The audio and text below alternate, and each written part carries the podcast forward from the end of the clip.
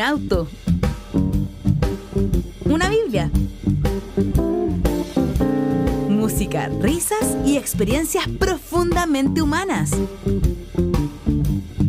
Bienvenidas y bienvenidos al podcast Un viaje para hermenautas. Podcast con el pastor Emiro Ochoa.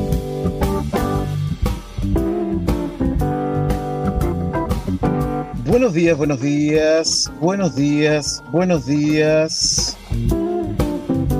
Acaricia mi sueño, el suave murmullo de tu suspirar. Como ríe la vida si tus ojos negros me quieren mirar.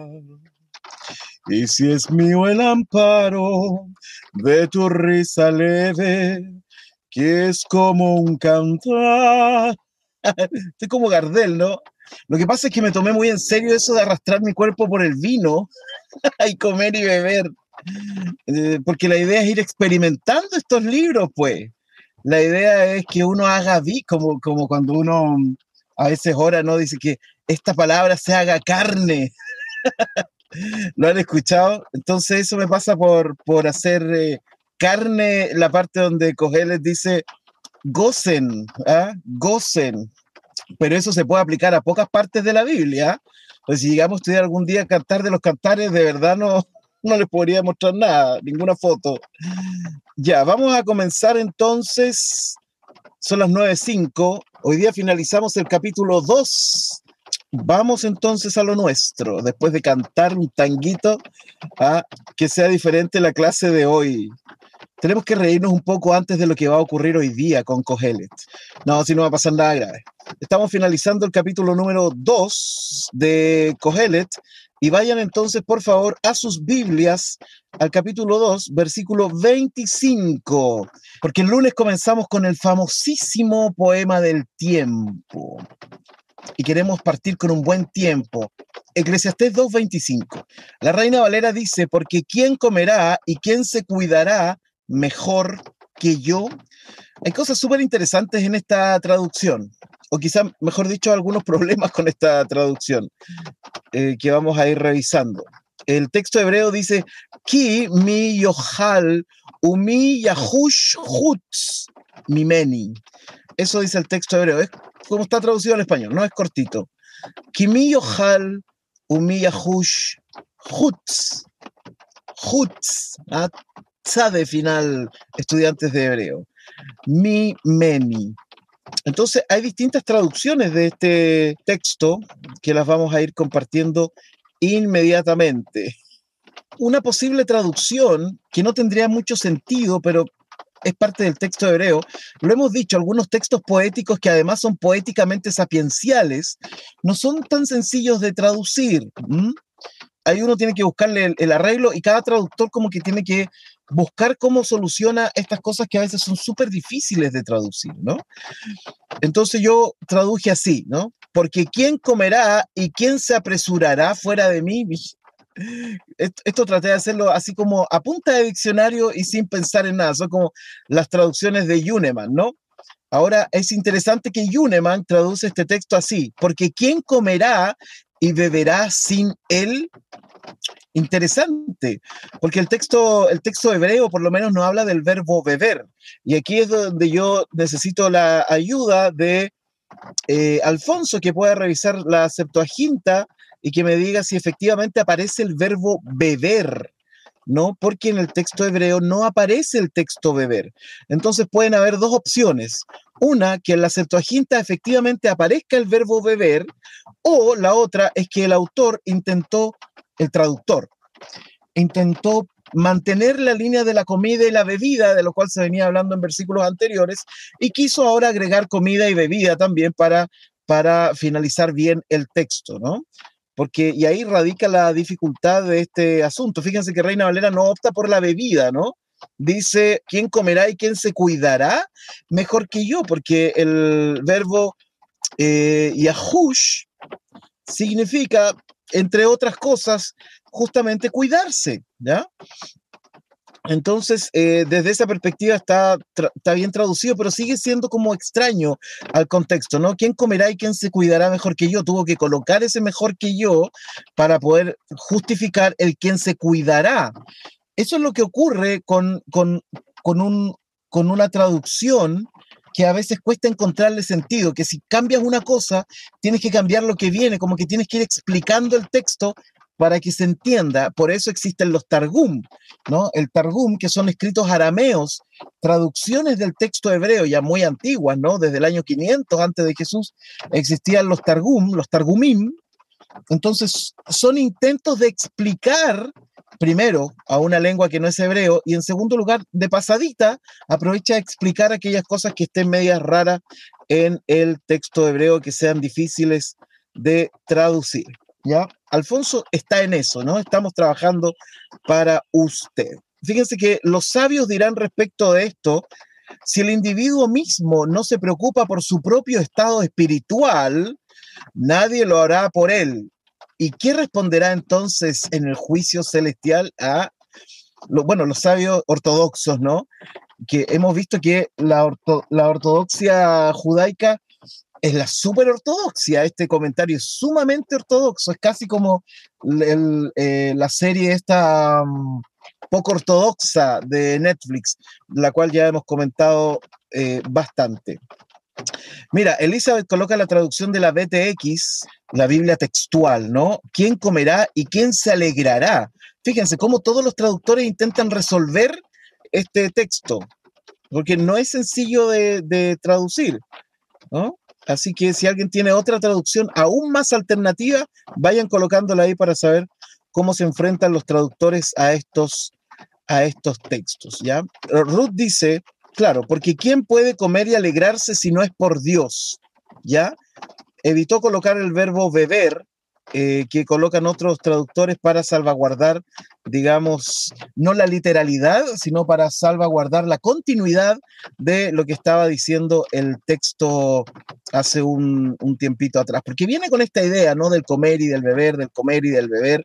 Yo lo que les recomiendo, por ejemplo, es que cuando terminemos este estudio hoy día y tengan el fin de semana, lean el capítulo 2 completo, porque nosotros no, a veces nos, no, nos metemos tanto en el área chica que como que se nos va el contexto. Y yo, por ejemplo, hoy día en la mañana, el primer ejercicio que hice mientras tomaba desayuno fue leer el capítulo 2 completo. Elegí una traducción bíblica, en mi caso elegí la NBI, que me gusta harto. Entonces elegí la NBI para leerlo completo, de corrido, sin, sin detenerme en ningún análisis ni nada, simplemente leerlo así como está. Y es súper interesante porque uno dice, oye, pasamos por tantos textos interesantes hay cosas súper lindas en este texto del capítulo 2, hay cosas profundas, hay cosas dolorosas, ¿no?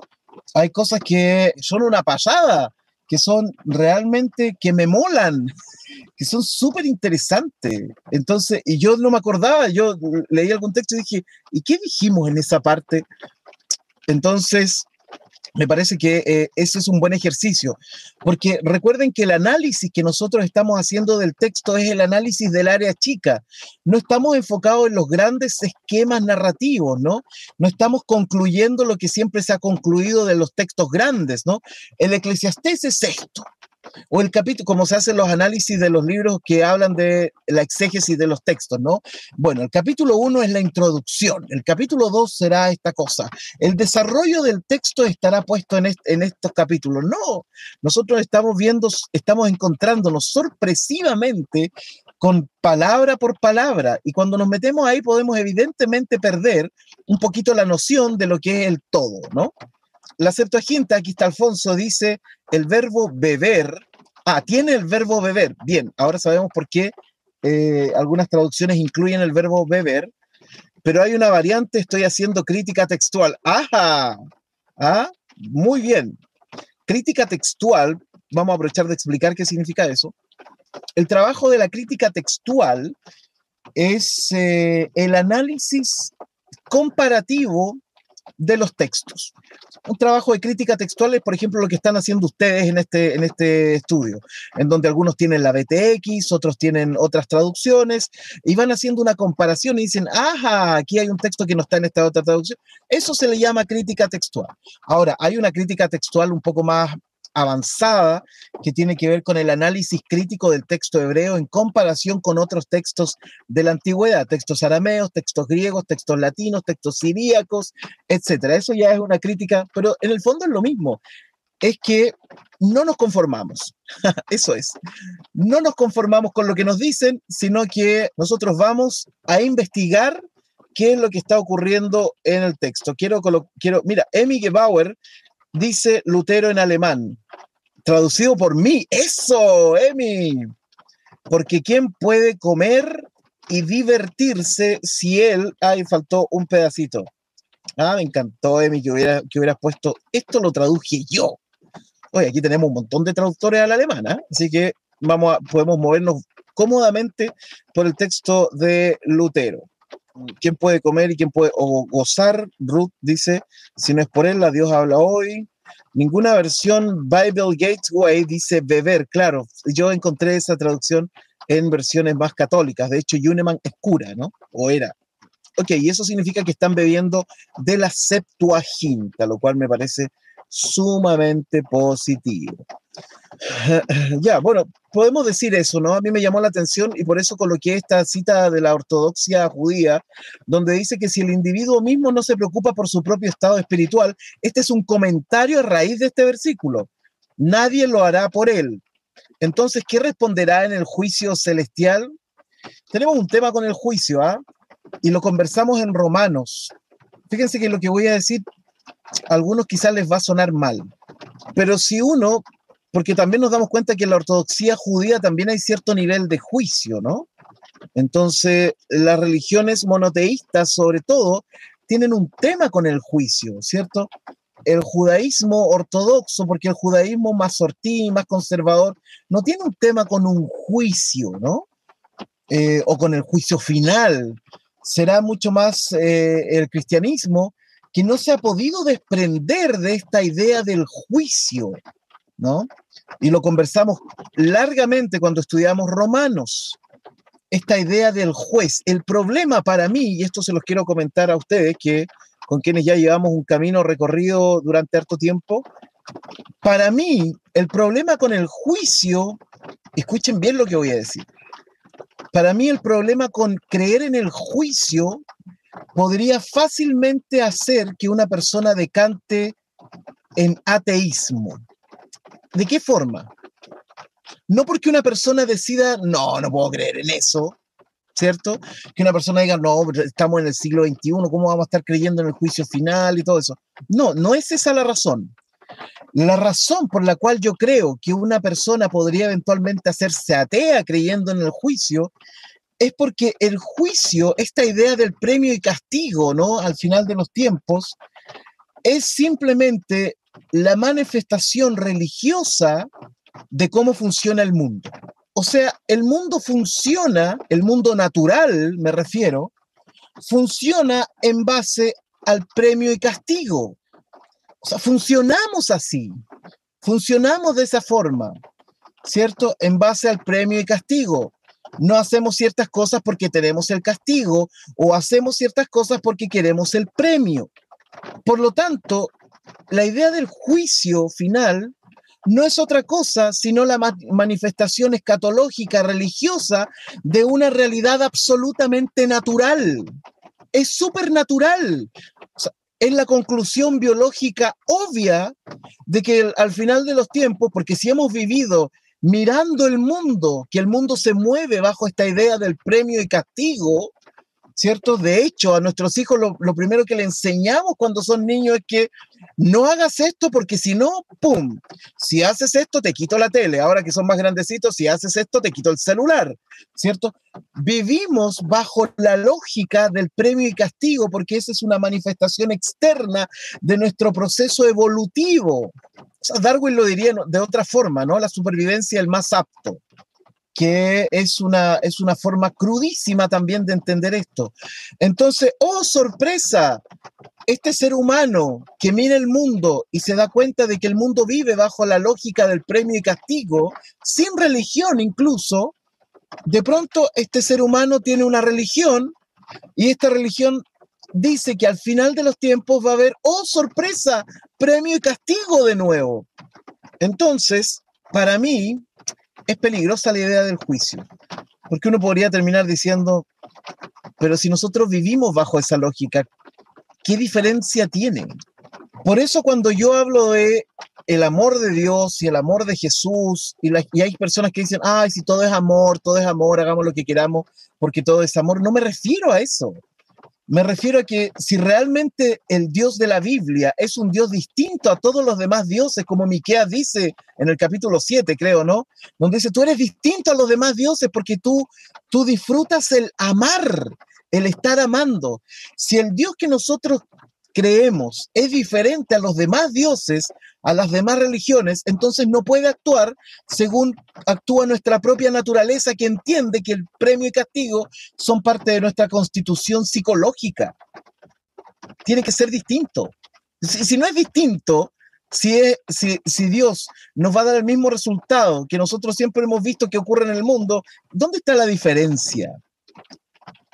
Por eso cuando yo digo que creer en el juicio peligrosamente nos puede acercar al ateísmo o al naturalismo, etcétera, es cierto.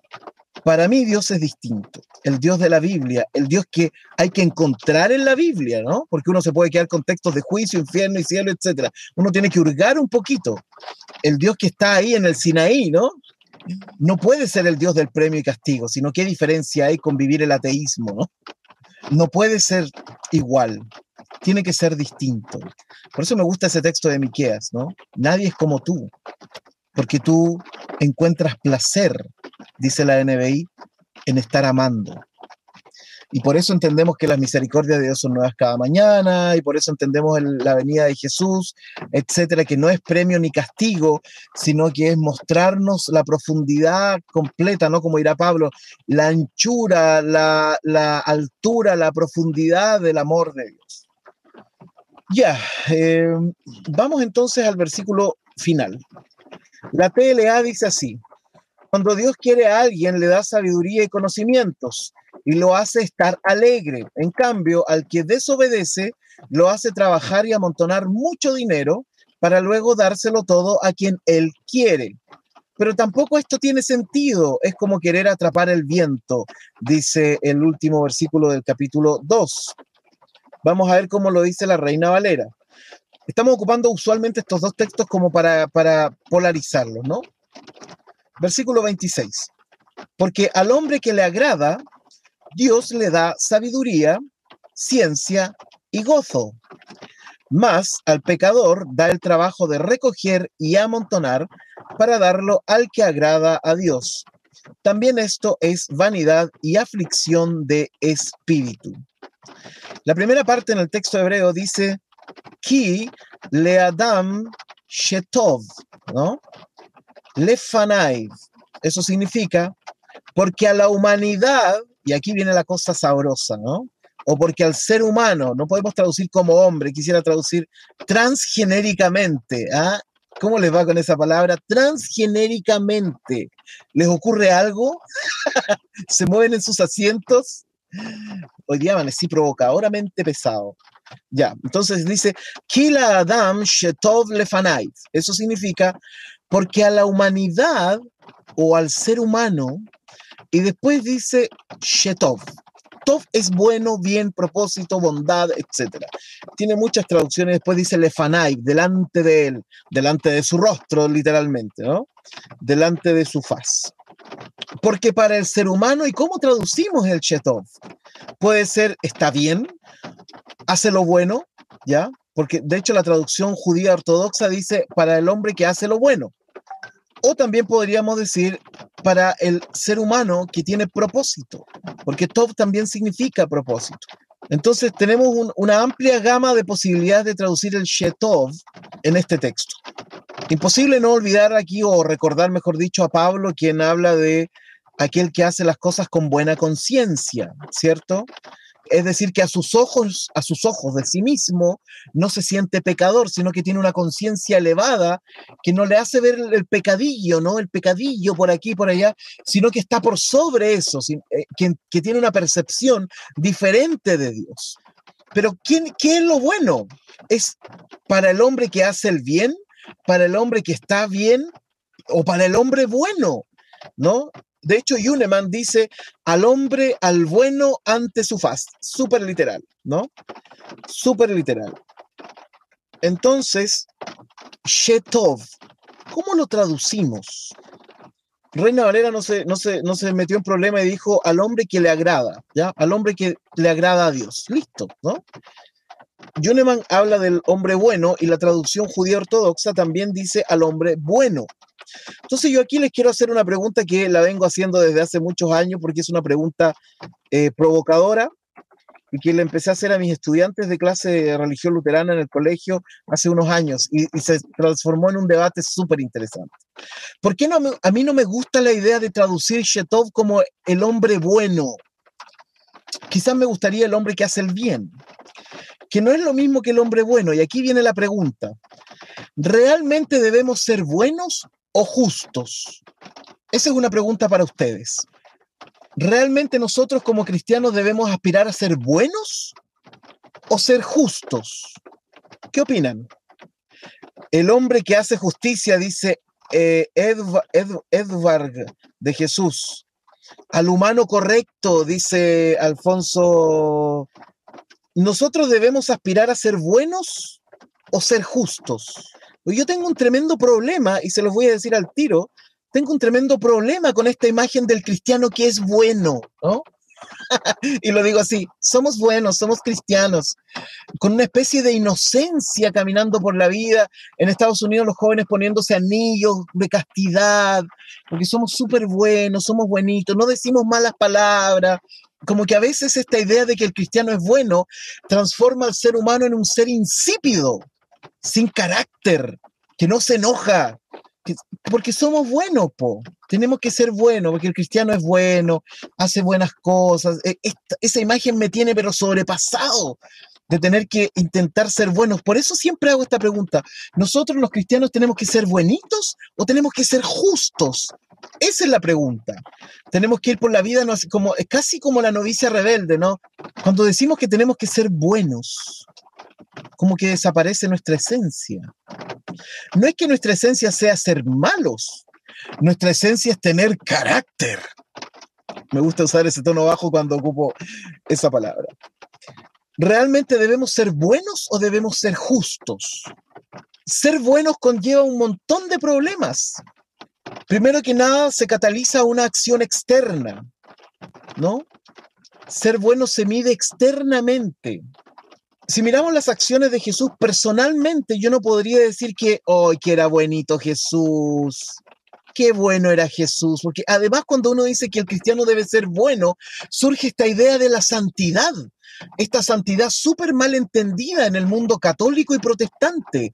La santidad suele entenderse como una persona súper buena, eh, que sale con su carita así, o esos santos que salen atravesados por flechas. Oh, ¿ah? atravesados por todos lados, o los mártires, ¿no? ¡Ah! Con una cara así como mirando al cielo mientras se los comen los leones. Entonces, y eso lo que provoca en la conciencia cristiana es que no tengas ninguna posibilidad de llegar a hacer eso. Entonces ocurre un efecto contrario, una especie de hipocresía espiritual. Entonces nosotros decimos, es que era tan bueno, ¿no? Es como decir, Jesús era tan bueno que en realidad no puedo ser como él porque era demasiado bueno. Cuando Jesús dice, no, es que hay que poner la otra mejilla, no, yo no podría porque hay que... Entonces, supraelevamos tanto la bondad para finalmente decir que nosotros no somos tan buenos y por lo tanto me es más cómodo quedarme como estoy. Entonces, no es un motivador el intentar ser bueno. Evidentemente yo creo que lo importante no es ser bueno, sino que hacer justicia, ¿no? Y esto tiene que ver con el uso del lenguaje también, ¿no? Incluso detrás de los actos de bondad puede haber una necesidad imperante, voraz, de ser visto o de aplacar las conciencias. Personalmente, sí podría afirmar que prefiero hacer las cosas con un acto de justicia, porque la justicia no exige necesariamente un estado emocional. No tengo que sentirme especial, ¿no? Ay, hoy día, hoy día no sé, quiero aplacar mi conciencia, quiero hacer un acto de bondad. Voy a hacer una donación porque hoy día quisiera... No, no es eso. La justicia no, no necesariamente exige incluso una empatía frente al otro. Porque de alguna forma la empatía también se, se, se, asienta en una cuestión emocional. Ya no es que me dieron pena, ¿no? Entonces voy a ser bueno. Es lo que pasa con un montón de programas, como la Teletón, por ejemplo, que tiene, es una obra maravillosa, pero que, pero que se ha dado cuenta que para que la gente se mueva hay que hacerlo sentir mal, ¿no? Hoy ustedes tienen sus piernas, ustedes tienen sus brazos, eh, pero miren este otro niño que no tiene nada de eso y le ponemos una música de fondo triste, un testimonio donde la perita empieza a tiritar y rápidamente vamos a dar el aporte, ¿no? Porque necesitamos mover la conciencia, porque la bondad se asienta sobre esta conciencia emocional frente al otro. La justicia no. Yo no necesito sentir empatía. Esto es súper duro, hermano. Pero yo no necesito sentir empatía para ser bueno porque no quiero ser bueno. Simplemente necesito leer las escrituras y darme cuenta que el, el, cristianismo es un cristianismo que debe hacer reinar la justicia en el mundo. Pero ser bueno no. La empatía es una especie de boleto de entrada emocional para intentar movernos hacia el otro. El sentido de la justicia no.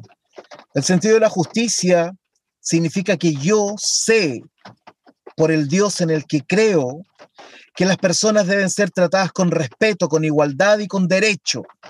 Para eso no necesito ser bueno, porque la bondad me va a llevar para allá, para acá, para acá. La bondad puede ser súper narcisa, puede ser súper egocéntrica. El acto de justicia no. Por eso prefiero la traducción de este texto, porque el hombre que sabe estar bien puede estar delante de Dios. Y estar bien significa tener una conciencia de reino de Dios.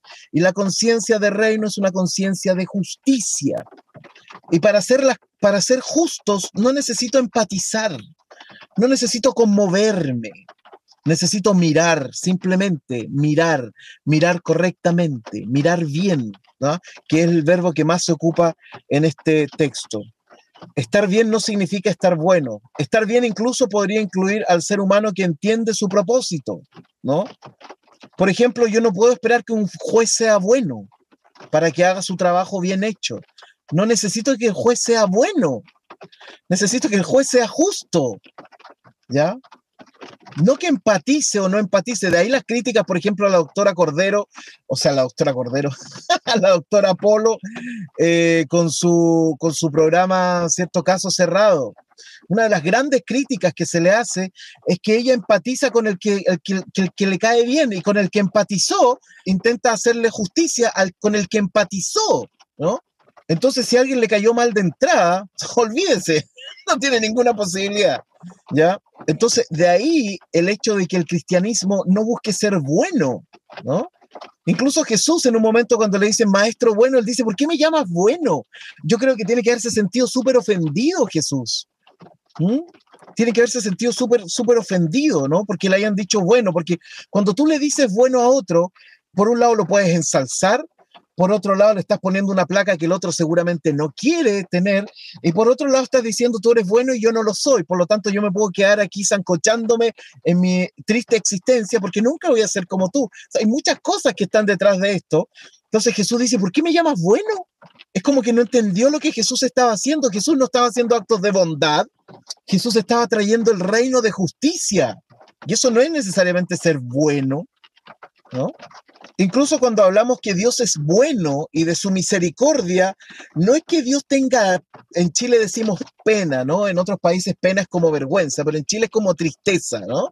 Como que me da pena. Entonces cuando nosotros decimos que Dios tiene misericordia y que Dios es tan bueno, lo decimos incluso con ese tono, es que Dios es bueno, ¿no? Como que Dios tiene penita de nosotros, como que dice, ah, chanchito ya voy a tener misericordia de ustedes porque soy súper bueno. No, tampoco, tampoco es eso. El sentido de la misericordia de Dios es que Dios conoce nuestra biografía lo hemos dicho en otros momentos. Dios conoce tan profundamente nuestra biografía que el bien y la misericordia que nos tiene no es porque Él es bueno, es porque Él es justo, porque la justicia significa mirar correctamente, no mirar con el corazón, no mirar con la empatía emocional, sino que mirar con los hechos, con los actos, con los ojos, sobre todo si tenemos el chip de lo que es el reino de Dios. El reino de Dios no es un ir a hacer cosas buenas por la vida. El reino de Dios significa que los demás, ¿se acuerdan cuando hablamos de la justicia distributiva, no retributiva? Eso es. Entonces Dios tiene misericordia de nosotros no porque Él es bueno y un día se levantó y dijo, ah, chanchito, voy a tener misericordia de Él porque me da penita, porque soy tan bueno. No, tiene misericordia de nosotros porque Él conoce nuestra historia, conoce nuestra biografía y por lo tanto esa misericordia es un acto eternamente de justicia. Él nos ama porque nos conoce, no porque Él es bueno, sino porque nos conoce profundamente. Ahora tengo miedo de leer los comentarios, porque hoy día me he ido, me he ido, se, me ha pasado el tejo, debo decirlo.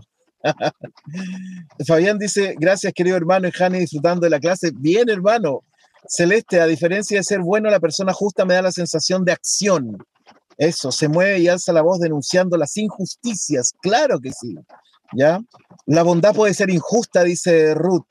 La justicia debe ser imparcial. Claro que sí. Por eso esta imagen de ser buenitos me carga yo de repente me dan los monos, digo malas palabras y si ustedes me escucharan, algún día capaz que cuando me enoje aquí, no, difícil que me enoje aquí, que me encanta, me encanta hacer clase, lo paso tan bien y me hace bien. Pero se me salen los rosarios a veces y otras veces soy, etcétera, pero no, no, no, no podemos normarnos, ¿no? O sea, Pablo mismo, cuando estudiamos Romanos, Pablo se, se pasaba de tejo a cada rato. Y la ira y la furia, y en un texto del Nuevo Testamento dice, esto lo digo yo, no viene de Dios, etc. Y trata re mal a algunas personas, porque él es así, ¿no? No podemos restarle su carácter, pero era justo, ¿no? Jesús mismo echando afuera a los cambistas ahí en el templo, no era bueno, era justo. Busca primero el reino de Dios y su justicia. Eso, Exacto. Nos dice busca primero el reino de Dios y, sé bueno. Entonces tenemos que quitarnos esa idea y yo creo que por eso hemos perdido de alguna forma el carácter, el, carácter de la justicia del reino de Dios. El mundo, el mundo protestante, sobre todo evangélico, hoy día está enfocado en qué? En que si, que si los gays no sé qué, que, finalmente el mundo protestante está súper preocupado de lo que pasa en la cama de las personas. Eso es, ¿no? Ese es como el gran tema, ¿no? O sea, es el centro crítico de su formación es saber qué es lo que pasa en la cama de la gente, ¿no? Incluso puede ser una cuestión media, ustedes me entienden, ¿no? Y por eso hemos perdido el carácter de cristianos, ¿no? Hemos perdido, eh, hemos perdido esa, esa, esa identidad que aquí no nos vienen con cuentos, ¿no? Aquí no nos vienen, bueno, eh, Helmut Frenz, ¿no? Un obispo luterano que tuvimos aquí en Chile, él no era buenito, no era un cristiano buenito, él estaba cuidando a la gente cuyos derechos humanos fundamentales estaban siendo vulnerados para la en el gobierno militar, en la dictadura militar. Fantástico, ¿no? Ese es el carácter que nosotros debemos tener. No andar preocupado de qué pasa en la cama de la gente, ¿no? Entonces, eh, y que, y que ah, mejor me callo porque si me pongo a hablar de teosabanología. César Soto, eres tan ocurrente, hermano. Exacto, están preocupados de la teosabanología, ¿no? no podemos estar preocupados de eso. O sea, hoy día ya hay cuestiones de injusticia social en muchos lugares del mundo. La falta del agua, el trato hacia las mujeres, que seguimos estando al debe con esto, ¿no? El trabajo, los niños que trabajan en tantos lugares, la esclavitud humana, la trata de blancas, póngale el nombre que quiera, uno llega a emocionarse cuando se pone a pensar en, todas estas cosas. Y el resto de los cristianos del mundo preocupados si Dios creó el mundo en seis días literales o qué pasa en la teosabanología, qué pasa en la cama de la gente. Esa es como su gran preocupación. Ese, ahí está todo su foco, ¿no? Ahí está todo su tema. ¿Cuánto terreno, hemos perdido, no? Hay alguien que supo hacerlo muy bien para quitarnos del foco. ya, vamos a ver si necesito terminar ahora este texto. Ya. Sabiduría, ciencia y alegría, ¿no? Aparece otra parte en la Trinidad cogelética, porque antes era sabiduría y conocimiento, o sabiduría y ciencia. Unos versículos más atrás se había hablado de la sabiduría, ciencia y excelencia. Ahora Cogelet hace una nueva Trinidad, ¿no? Es la sabiduría, ciencia y la alegría, ¿no? Simja, la alegría, como si aquel que tiene sabiduría y tiene ciencia indefectiblemente redundará en tener una alegría profunda del ser, no en risa, sino en una alegría profunda y paz del espíritu. Me encantan estos textos trinitarios que hablan de esta trinidad conceptual, ¿no? Esta trinidad conceptual. Aparece la sabiduría, la ciencia y la alegría. Recuerdo esta maravillosa trinidad conceptual del libro de Romanos, ¿no? En el capítulo 14 versículo 17, cuando dice que el, esto tiene que ver con todo lo que estamos hablando, porque el reino de Dios no es comida ni bebida, sino justicia, paz y alegría en el Espíritu Santo. Qué maravilloso texto. Ese texto es hermoso. O sea, si solo tuviéramos ese texto en el Nuevo Testamento, imagínense que el Nuevo Testamento, uno comprara un Nuevo Testamento un día, o sea, una Biblia, y llegar al Nuevo Testamento y estuvieran todas las páginas en blanco y hubieran solo dos textos. Para mí, esos textos serían cuando le preguntan a Jesús cuál es el mandamiento más importante. Amar a Dios con toda tu alma y amar a tu prójimo como a ti mismo. Y después, este texto de Pablo. ¿Qué es el reino de Dios? El reino de Dios es justicia, paz y alegría en el Espíritu Santo todas las páginas en blanco del Nuevo Testamento y solo esos dos textos escritos. Imagínense cómo, cómo funcionaría nuestro mundo. Porque al final dice, Ki le Adam Shetov lefanaiv, ¿no? Ya hicimos un análisis de ese texto, ¿ya? Porque a la humanidad, al ser humano, que está bien, no que hace lo bueno ni que es bueno, ¿no? Que está bien, o podríamos decir que es justo, ¿no? Para el ser humano que hace justicia delante de Dios, Dios le da sabiduría, jochma, conocimiento, dat, besinja y alegría. Qué maravilloso que se incluya la alegría en todo esto. Pero lejote, es decir, jote viene del hebreo jatá, que es, el pecado, ¿no? Entonces, ve la jote, pero al pecador al que le siempre le está errando, ¿no? El pecador es ese, el que siempre le está errando porque es apurado, porque no entiende, porque no quiere ver, porque es porfiado, por un montón de razones la gente le erra constantemente en la vida. Entonces, al que siempre le está errando, Natán da Inyan trabajo o el objetivo, task, dirá la Bible eh, Works, eh, Leesof viene de Yosef, reunir, ¿ya? Y después dice belignos y acumular. También podríamos traducir esto como una trinidad, ¿no? Aquel que hace el bien, no lo bueno, ¿no? El bien, la justicia, ¿cierto? Dios le da sabiduría, conocimiento y alegría. Pero al que le está errando constantemente, ¿no? El que no se hace cargo de su existencia, de su vida y no es capaz de mirar a los otros tampoco, ese le llamaremos el pecador, ¿no? Entonces Dios le da trabajo, estar acumulando constantemente y estar reuniendo constantemente. O sea, no se cansa. Es, como un perrito persiguiéndose la cola, se da vuelta, se da vuelta, se da vuelta y parece que avanza, pero siempre está en el mismo lugar. Y al final dice, la tet, letov, ¿ya? Entonces, todo esto que trabaja y que acumula este errante, este errador, se lo da al que es justo, vamos a traducir Tov como justo, ¿no? Delante de Dios. Y después dice también esto es Hebel, Urut Ruach y aflicción y pesar de el espíritu. ¿Cuál será el sinsentido de esto? ¿Por qué? ¿Qué cosa es lo vacío? ¿Qué cosa es lo etéreo? Y la aflicción de espíritu. Que un ser humano trabaje mucho no, porque hay personas que deben hacerlo para mantener su familia, para vivir y otros para sobrevivir.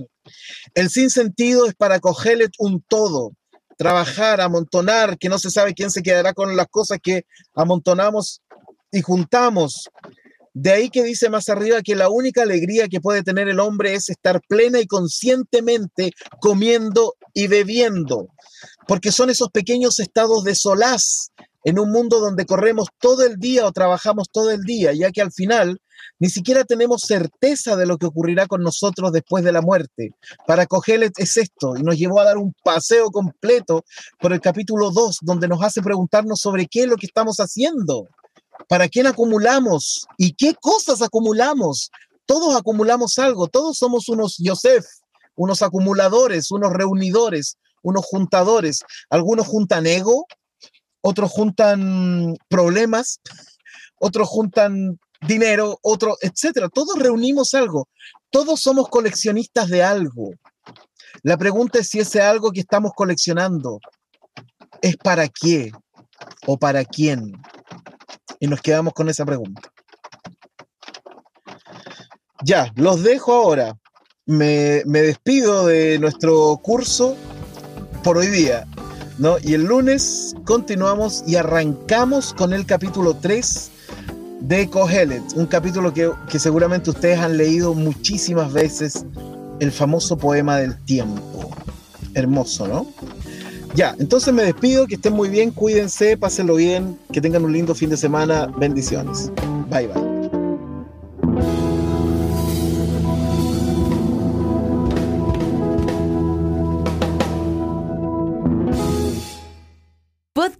Con el pastor Emiro Ochoa. Y vio Salomón que todo era una pasada. Ah, ya, quería leer una oración que pusieron aquí. ¿Quién escribió esta oración? Ustedes deben orar así. Padre nuestro que estás en el romano móvil. Santificado sea tu siervo vivir, venga tu cogelet y hágase tu voluntad en el canal de YouTube como, como en Facebook. Danos hoy nuestro hebreo cotidiano, perdónanos nuestras herejías, como también nosotros perdonamos a los fundamentalistas. Y no dejes caer el internet y líbranos del César Soto. Otras informaciones en www.nuag.org.